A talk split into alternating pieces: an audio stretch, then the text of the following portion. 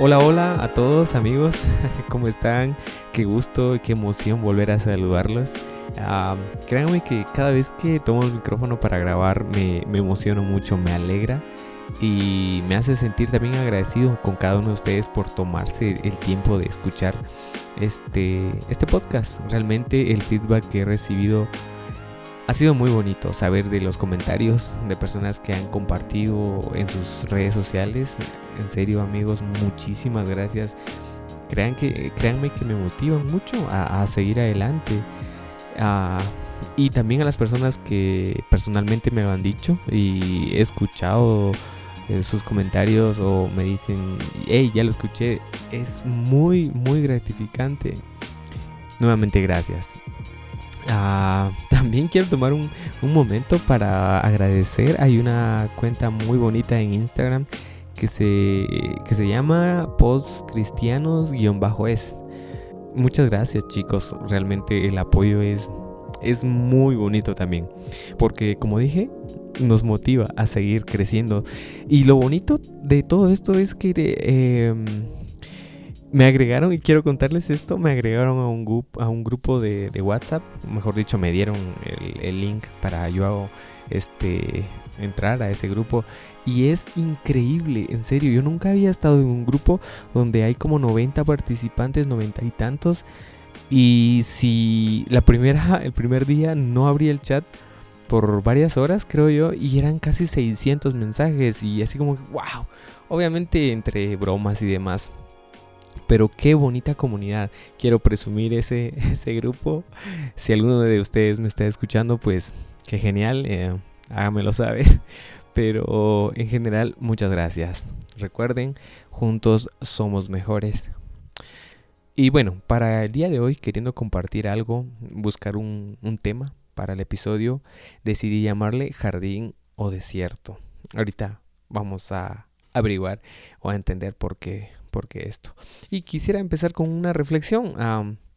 ¿Cuántos de nosotros eh, en esto tan lindo que se llama vida hemos tenido circunstancias ah, un poco difíciles? ¿Ya? Hagamos, hagámonos esa pregunta.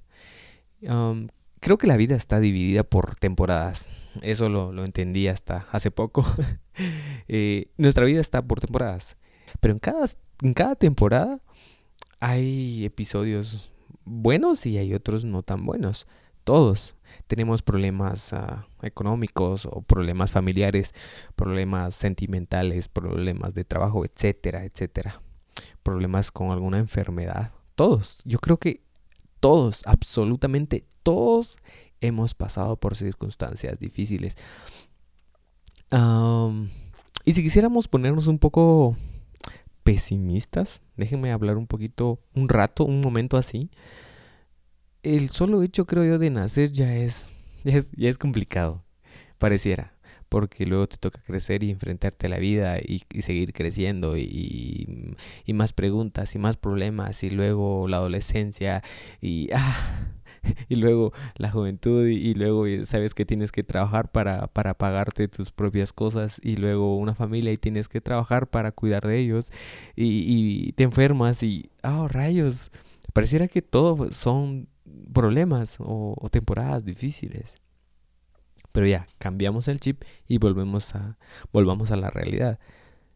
Es verdad, hay temporadas difíciles, hay temporadas difíciles que nos van a hacer como a estar mal.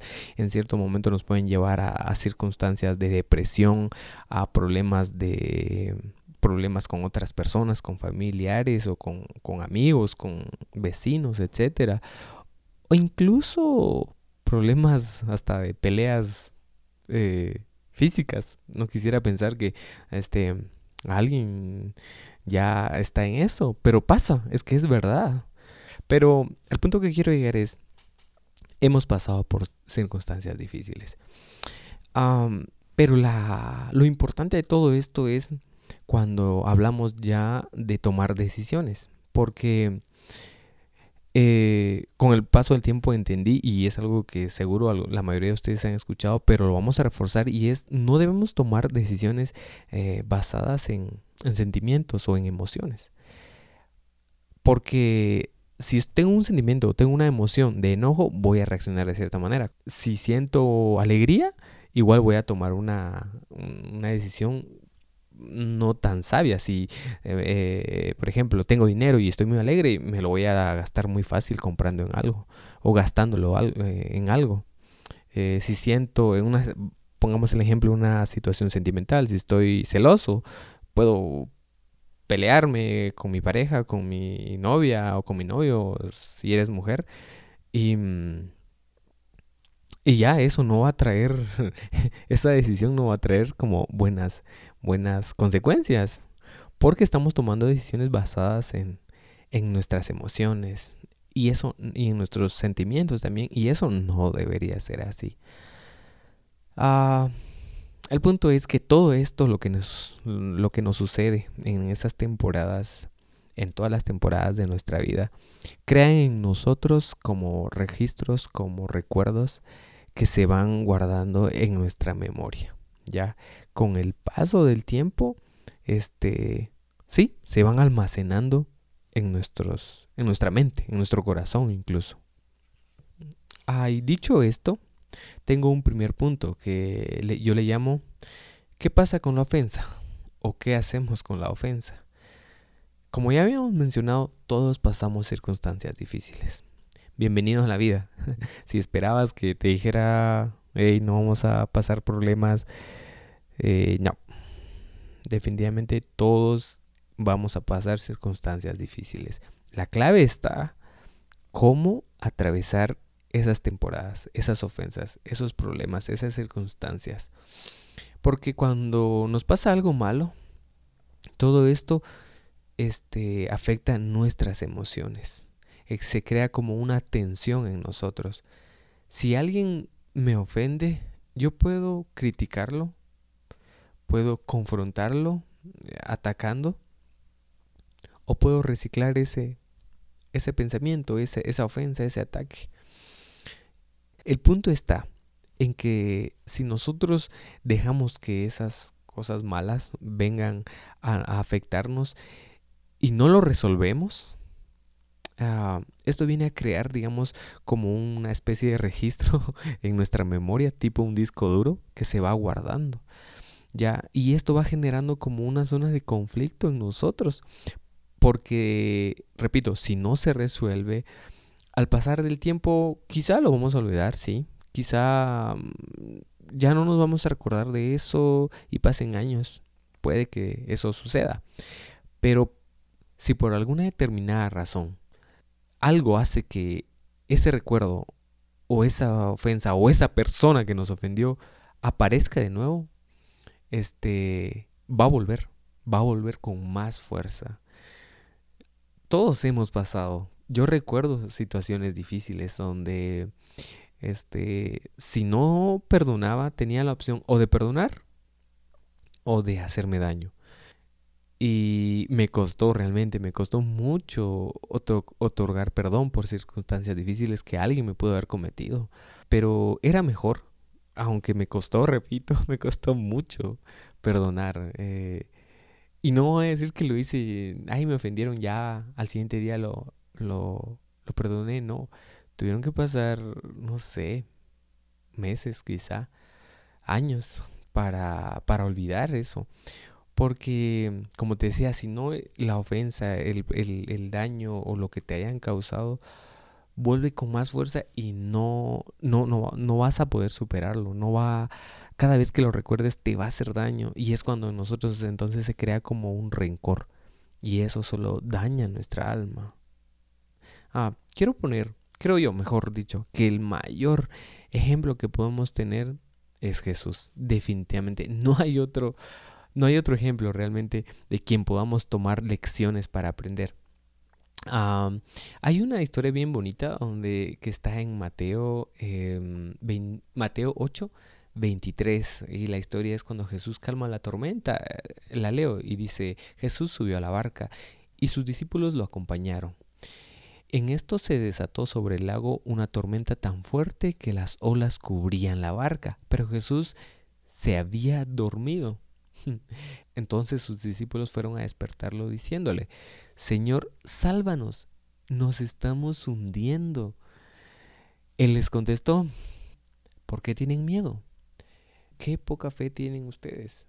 Dicho esto, se levantó y dio una orden al viento y al mar, y todo quedó completamente tranquilos.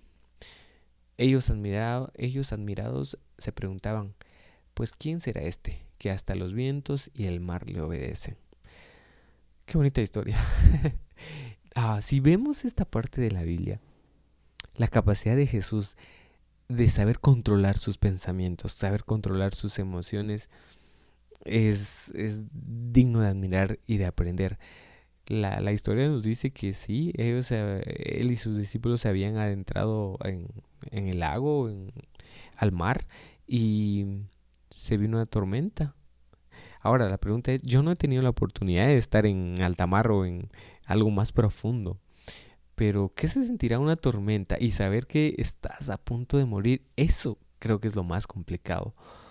A ver, te quiero contar una historia rápida. Hace unos tres años, tres, sí, como tres años, tuve la oportunidad de nadar como dos kilómetros, un poquito más, este, en un lago. Como ya lo había mencionado, soy de Guatemala. Y en Guatemala hay un lago que se llama Atitlán, el famoso lago de Atitlán, que por cierto es muy bonito. Entonces con otros amigos este, habíamos decidido ir a nadarlo. A mí me gusta nadar, pero nunca había nadado en ese, en ese lugar. Entonces nos prepararon el recorrido, las personas, este, alguien que nos iba acompañando con un, bote pequeño y, y, otra persona, éramos tres los que habíamos decidido nadar. Y nos iban acompañando, como te decía, en un bote con motor y alguien más con un kayak. Y mm, entonces empezamos a nadar. Eh, trazamos la ruta y nos dijeron, bueno, tienen que llegar a tal punto, eh, no se pierdan y demás, las instrucciones. Entonces empezamos a nadar. Eh, y bueno, yo me metí el miedo de nadar en, en, un lago porque estaba, estoy acostumbrado a nadar en una piscina. Que te cansas y te, te tomas un ratito de la orilla y ya, tranquilo. Y metes la cabeza y ves el fondo, pero en el lago no, yo solo veía todo oscuro, era, era de miedo eso. Pero traté, como te digo, de tranquilizarme y me fui. Empecé a nadar y a nadar. Eh, recuerdo que a mi mano derecha llevaba eh, un volcán enfrente, que donde está el lago de Atitlán, se ve uno de los volcanes. Y ahí yo lo llevaba y al otro lado podía ver a la persona que me venía como cuidando. Y yo iba nadando, no iba nadando, no sé, supongo que fue como un kilómetro tal vez, cuando quería estar este, relajado, pero la idea era no parar. En eso, como que fui medio, abría los ojos cuando tomaba respiraciones. En eso me di cuenta de que la persona que me, en teoría me tenía que cuidar o venía a la par mía, ya no estaba. Entonces me di cuenta, volteo, que ya me había perdido, o sea, ya no iba a la orilla del lago, sino ya iba más hacia el centro, porque entonces el volcán ya, lo, ya no lo tenía a mi mano derecha, sino lo tenía enfrente.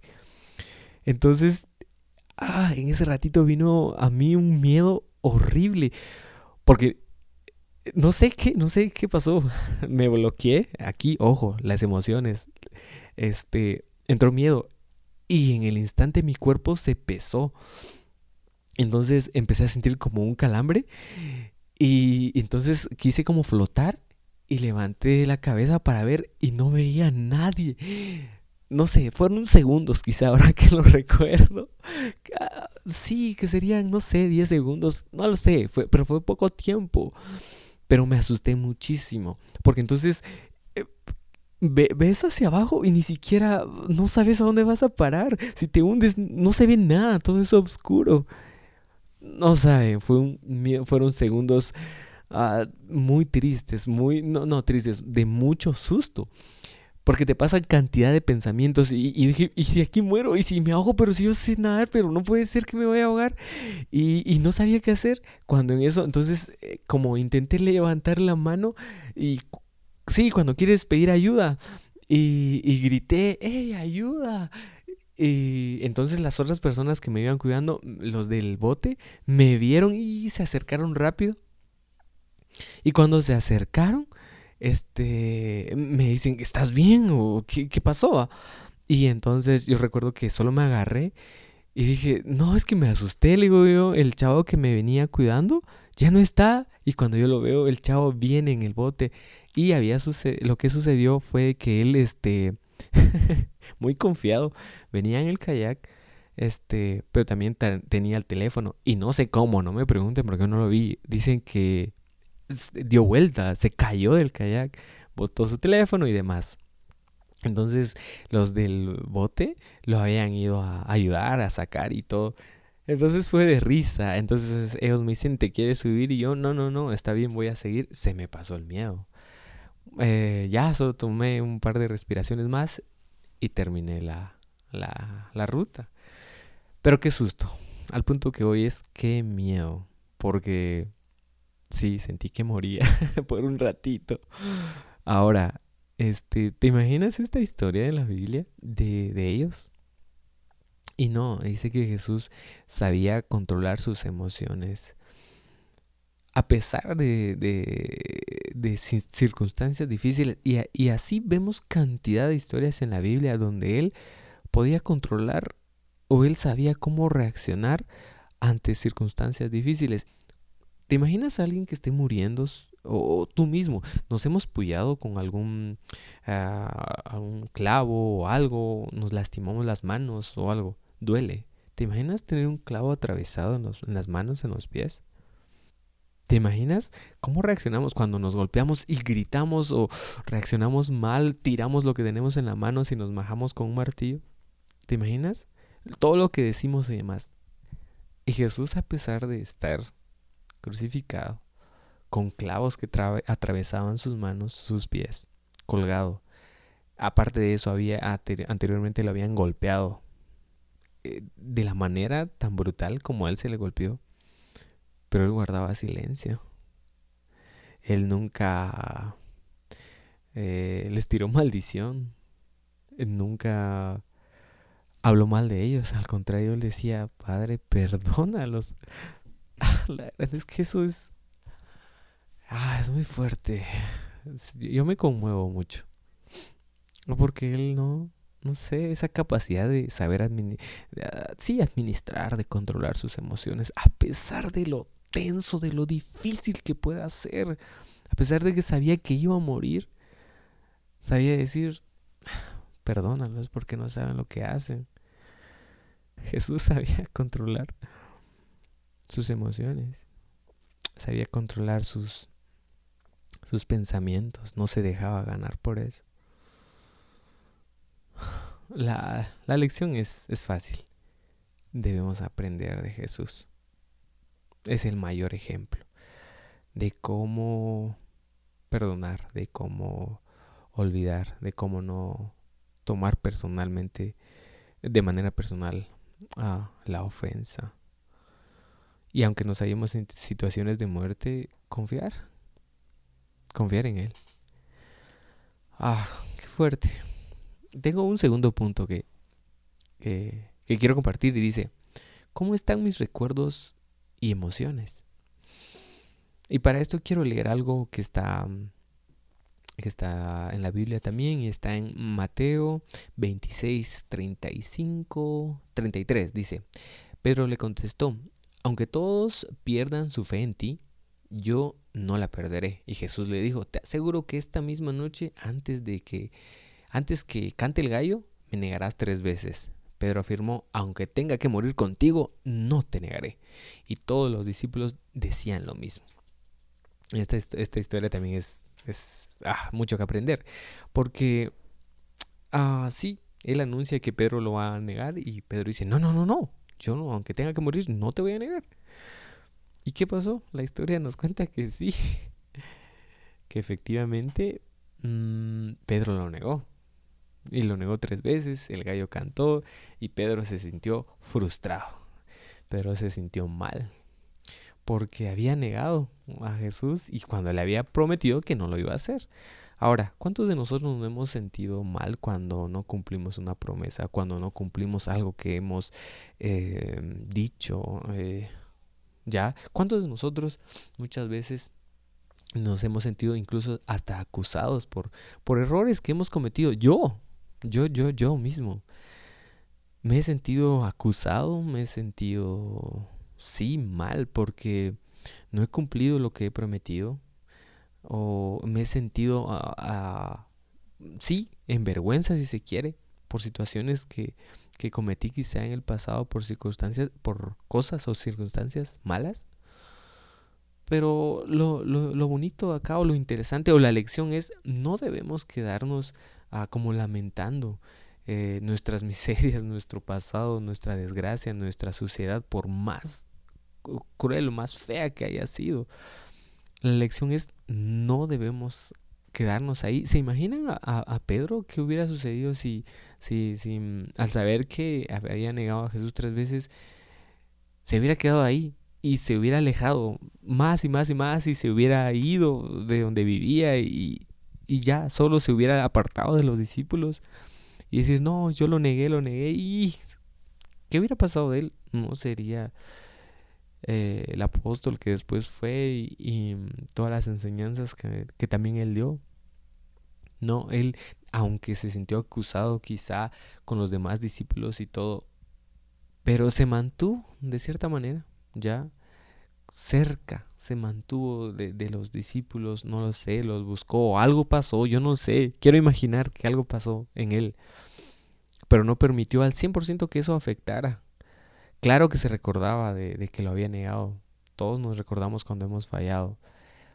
Pero de cierta manera, cuando estamos dispuestos y aunque sea nos sostenemos de un hilo de la esperanza en Dios, ese hilo puede hacer que, que encontremos misericordia y, Dios se, se acuerda de nosotros. Porque entonces luego Jesús al resucitar, pasado un tiempo, eh, algunos días después, dice que él se vuelve a aparecer nuevamente a sus discípulos y mm, esa historia está en Juan 21 a 15. Dice, cuando hubieron comido, Jesús dijo a Simón Pedro, Simón, hijo de Jonás, ¿me amas más que estos? Le respondió, sí, sí Señor, tú sabes que te amo. Él le dijo, apacienta mis corderos.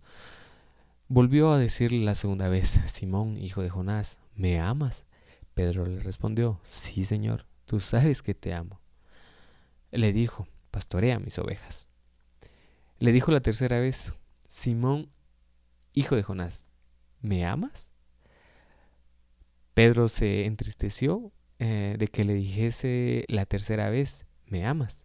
Y él respondió, Señor, tú lo sabes todo. Ojo, tú lo sabes todo. Tú sabes que te amo. Jesús le dijo, apacienta a mis ovejas. Ah, qué bonito esto. Bueno, para mí toda la Biblia es bonita, todo es genial. Pero ah, la otra vez escuchaba en una predicación de Dante Gebel, hablaba de esta historia y él decía que, que sí, las circunstancias difíciles muchas veces nos van a nos condicionan. o como si eres psicólogo o has estudiado psicología, sabrás de eso, del condicionamiento cuando algo sucede. Y el condicionamiento para Pedro fueron los gallos, porque lo negó y eso cada vez que un gallo cantaba le hacía que él recordara que negaba a Jesús. Y en esta parte que acabamos de leer, a Jesús venía a como a reescribir esa, esos recuerdos, a corregir ese condicionamiento que, Pedro había tenido. Porque le pregunta tres veces. Lo negó tres veces y él tres veces le pregunta que si lo amaba. Y Pedro le dice, hey, tú lo sabes todo. Sí, te he fallado. Pero a pesar de que te he fallado, tú sabes que te amo. Entonces Jesús le dice, muy bien, apacenta mis ovejas. Y así fue como sanó esos recuerdos, esa, esa mente, la mente de, de, de Pedro. Jesús es el, ah, es el médico por excelencia del alma, sabe sanar esas emociones, eso que tenemos. Ahora, por eso la razón de mi, del título del episodio. Nuestra mente o es un desierto con, con problemas, con circunstancias que parecieran todo estar acabado, no tener solución, donde no hay nada, está seco, o nuestra mente es un jardín. Y dejamos que, quiero ponerme a poeta, que, que sí, que el jardinero, que el jardinero eh, plante en nuestra mente recuerdos, pensamientos de bien, eh, sentimientos de, de, bien para los demás, que haya perdón en nosotros, que, que, que en nuestra mente sea un jardín donde crezcan amor hacia los demás, perdón, compasión, esperanza. O nuestra mente es ese desierto donde, donde hay sequía, donde hay dolor, donde hay tristeza, hay rencor, hay ira. ¿Cómo está nuestra mente? ¿Tenemos un desierto o tenemos un jardín? Ah, y con esto quiero terminar. Si estamos sanos, sabremos perdonar. Si mi corazón, si mi mente es un jardín, aunque me hayan ofendido, yo sé que puedo dar perdón. Aunque me hayan, se hayan burlado de mí, aunque me haya pasado lo peor, ¿sí? Pero si mi mente está, es un jardín sembrado por Cristo, yo sabré perdonar, sabré amar, sabré dar una segunda oportunidad. No sabré, la ofensa no vendrá a hacerme daño. Ya, por más, por más difícil que pueda parecer la circunstancia, si Jesús está en mi corazón, en mi mente, no, no hay razón por la cual estar mal. Yo sé, hay circunstancias difíciles, Ojo, y como decía en capítulos anteriores, no conozco tu condición, no sé. Me puedes decir que, que tu condición es la más difícil. Y, sí, quizá tengas razón. Yo no la conozca, pero quizá tengas razón. Pero si dejamos que el maestro del amor, que, que es Jesús, venga y plante en nuestra mente un jardín, que limpie lo malo, que arranque raíces de amargura, que arranque raíces de, de, de rencor, de ira, de celos, de pecado, y siembre su Espíritu Santo con buenos frutos, con paz, con amor, estaremos bien, todo estará, estará mejor, seremos, seremos felices. Ya, porque repito, hay circunstancias difíciles, yo lo sé, pero la clave es en, aceptar y en decir, sí, necesito, necesito a Jesús, necesito que Él cambie sus pensamientos malos, que siembre un jardín en mi mente, en mis recuerdos, en mi memoria, en mi corazón. Pero la clave es, repito, aceptar, decir sí. No hay peor enfermo que aquel que no lo quiere aceptar. Es como ah, alguien que tiene problemas con el alcoholismo. No hay peor cosa que, que lo niegue. Eh, es lo mismo con nosotros. Si, no si tenemos algo ahí que no hemos resuelto, y si hay algo que te hace recordar el pasado, alguna ofensa, de, incluso de hace muchos años, hey, necesitamos sanar eso, necesitamos plantar cosas buenas, arrancar esas raíces malas, y que Jesús siembre un jardín en nuestra mente, en nuestro corazón. Todo, todo lo que Él quiere es vernos bien vernos en paz, vernos felices. Ese es Jesús. Ah, bueno, gracias por haber llegado al final de este episodio. Por favor, compártanlo con amigos. Eh, en Apple Podcast se puede dar una valoración con, con estrellas. Si me das 5, sería increíble. Me ayudas a, sí, a posicionar un poquito más el podcast. Muchísimas gracias. En Spotify se puede compartir a a través de historias. Así que, nada, gracias. Gracias a todos. Gracias infinitas. Eh, y nos escuchamos la siguiente semana en un episodio más de Parte Aguas. Bye bye.